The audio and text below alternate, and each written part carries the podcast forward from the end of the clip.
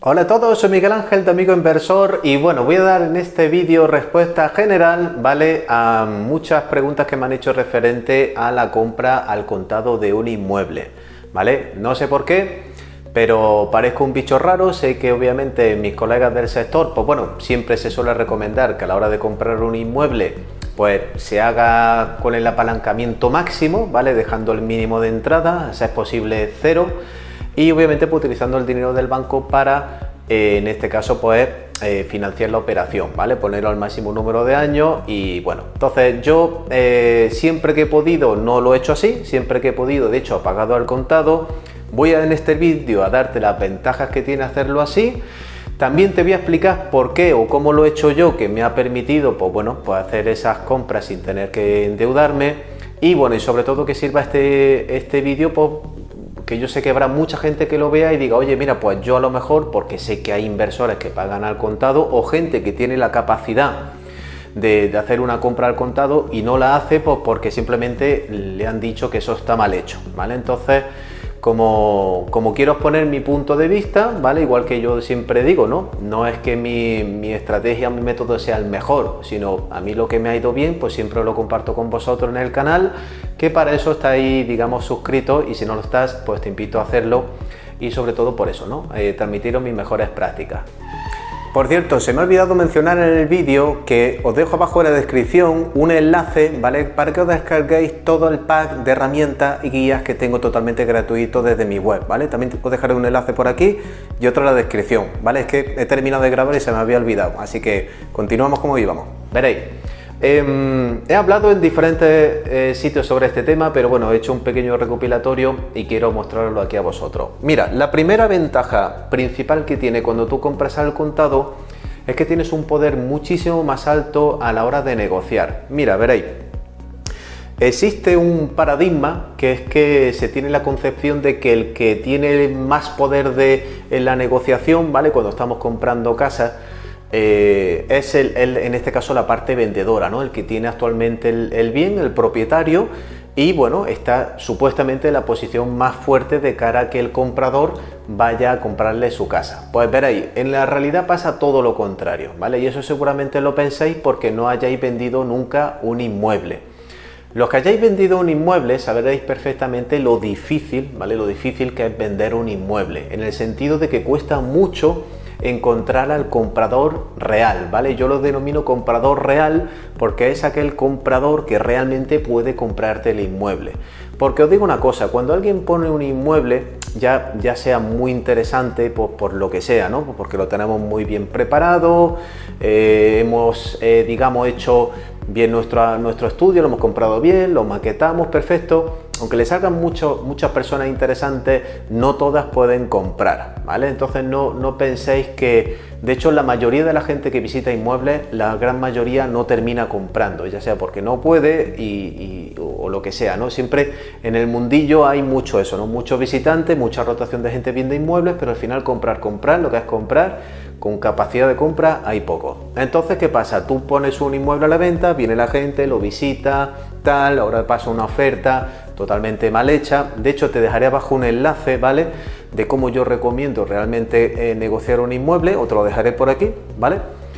Eh, donde explico realmente ese paso a paso. Y bueno, eh, te das cuenta de que cuando hay un supuesto cierre, ¿vale? Ha, habido una, parte entre el comprador y el vendedor, se han puesto de acuerdo en un precio, bueno, se firma un contrato de arra y empieza lo que viene a ser un proceso donde normalmente el comprador entra en solicitud de hipoteca, etc, etc, etc. ¿vale? Hoy por hoy, de hecho, la, situación de la hipoteca cada vez es más complicada y en muchísimos casos se deniega esa hipoteca, con lo cual tú como propietario y vendedor te encuentras con la situación de que te has tirado dos meses, ¿vale? Que ha sido el proceso donde el, comprador ha intentado encontrar un sitio que le diese la hipoteca, no se le han dado y te encuentras que has estado dos meses con tu inmueble sin enseñárselo, porque cuando está cuando se llega a un acuerdo, se bloquea, no se, no se puede enseñar ese inmueble a otro y has perdido la oportunidad, digamos, de, de, vendérselo a otra persona. Y lo que es peor, sigues teniendo gastos todos los meses por tener ese inmueble parado, ¿de acuerdo? Entonces, esa es la situación real. Entonces, cuando tú llegas y haces una oferta al contado, ¿vale? Que siempre digo que hay que hacer ese proceso correctamente, esto no es, hay, que hacerlo todo bien, hay que hacer unos cálculos bien, repito, yo, yo enseño cómo se hace esa negociación, pues eh, a mí personalmente me ha permitido hacer una grandísima, ¿vale? Grandísima rebaja en el precio. Y os digo una cosa, veréis. Cuando vamos a poner un ejemplo de que tú eres la parte vendedora para que, para que veáis cómo es la realidad. Si tú, tú tienes un piso en 100, imagínate tú, ¿no? Llega una persona que parece, parece que pudiese comprarlo, pero bueno, no parece el comprador real y ofrece, ponte 90. Y llega una persona y le dice, mira, yo te pago el contado 75 o 70.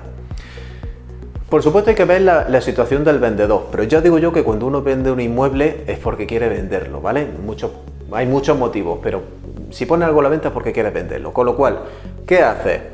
Coges la, que realmente te puede pagar y en una semana ya estás escriturando y tiene el dinero en tu cuenta, o te arriesgas con este que aunque te ofrezca más, tiene posibilidades de que no le den la hipoteca y lo que es peor, ese que te ha ofrecido los 70 o los 75, ¿vale? Que, eh, que sí que podía pagarlo, pues a lo mejor ya se ha ido y ha comprado otra cosa. ¿Tú qué harías? Pues muchos vendedores dicen, no, me quedo con este que me lo da el contado y ya en una semana tengo mi dinero escuchando la conversación y tengo eso liquidado. Pero claro, ¿por qué cuando pagas al contado tiene esa ventaja? Porque te estás ahorrando muchísimo más dinero, ¿vale? Ese, ese es el principal motivo, lo digo, lo reiteraré y, es así. Y el, que, y el inversor que, que lo haya hecho, pues, pues lo sabe perfectamente que funciona. Luego tienes un ahorro muy grande en gasto, ¿vale? Los que hayáis comprado vivienda o estáis pensando en comprar vivienda, igualmente os dejaré un enlace, ¿vale? Para los gastos que tiene la compra de una vivienda, para que veáis de qué estamos hablando.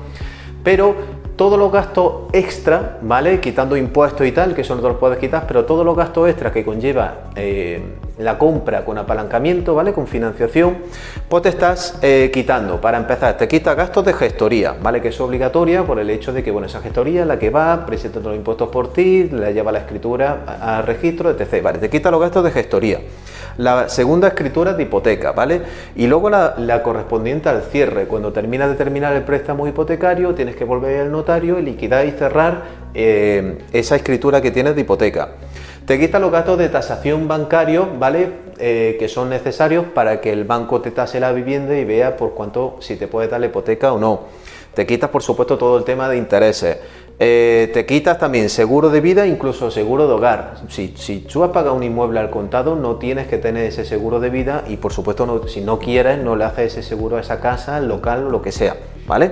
Y esto ya os digo yo que también son otros miles de euros, ¿vale? Entonces, cuando tú sumas lo que te ahorras negociando en la propia negociación más todos estos gastos, al final te sale un pico bastante grande. Y eso obviamente pues hay que tenerlo en cuenta y eso hace que esa rentabilidad pues también sea mayor.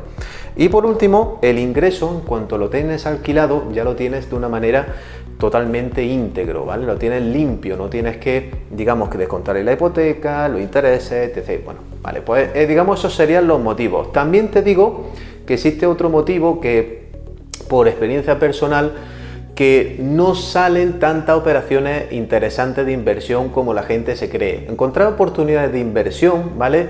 Es complicado, ¿vale? Otro enlace que te dejo por aquí para que veas un poco cómo encontrar oportunidades. Pero encontrar oportunidades es complicado y no salen tantas. Si, si estás en el día a día y estás usando el método de búsqueda que yo recomiendo, verás que no salen tantas. Con lo cual, si sale una buena y tienes la capacidad y puedes hacerlo de esta manera, te vas a encontrar que has comprado una cosa muy buena con unas condiciones excelentes y ya de primeras pues tú vas a ver cómo tu, capacidad luego de, ahorro crece mucho mayor. ¿no? Hace el efecto de bola de nieve pero de una manera mucho más, digamos, eh, a mi manera de verlo, más rentable. Bien, ahora, ¿cómo lo he hecho yo y cómo te recomiendo? Por supuesto, por mi experiencia, eh, el juntar más dinero para obtener una masa crítica que me permita hacer esas compras como que he hecho siempre que he podido, repito, eh, al contado.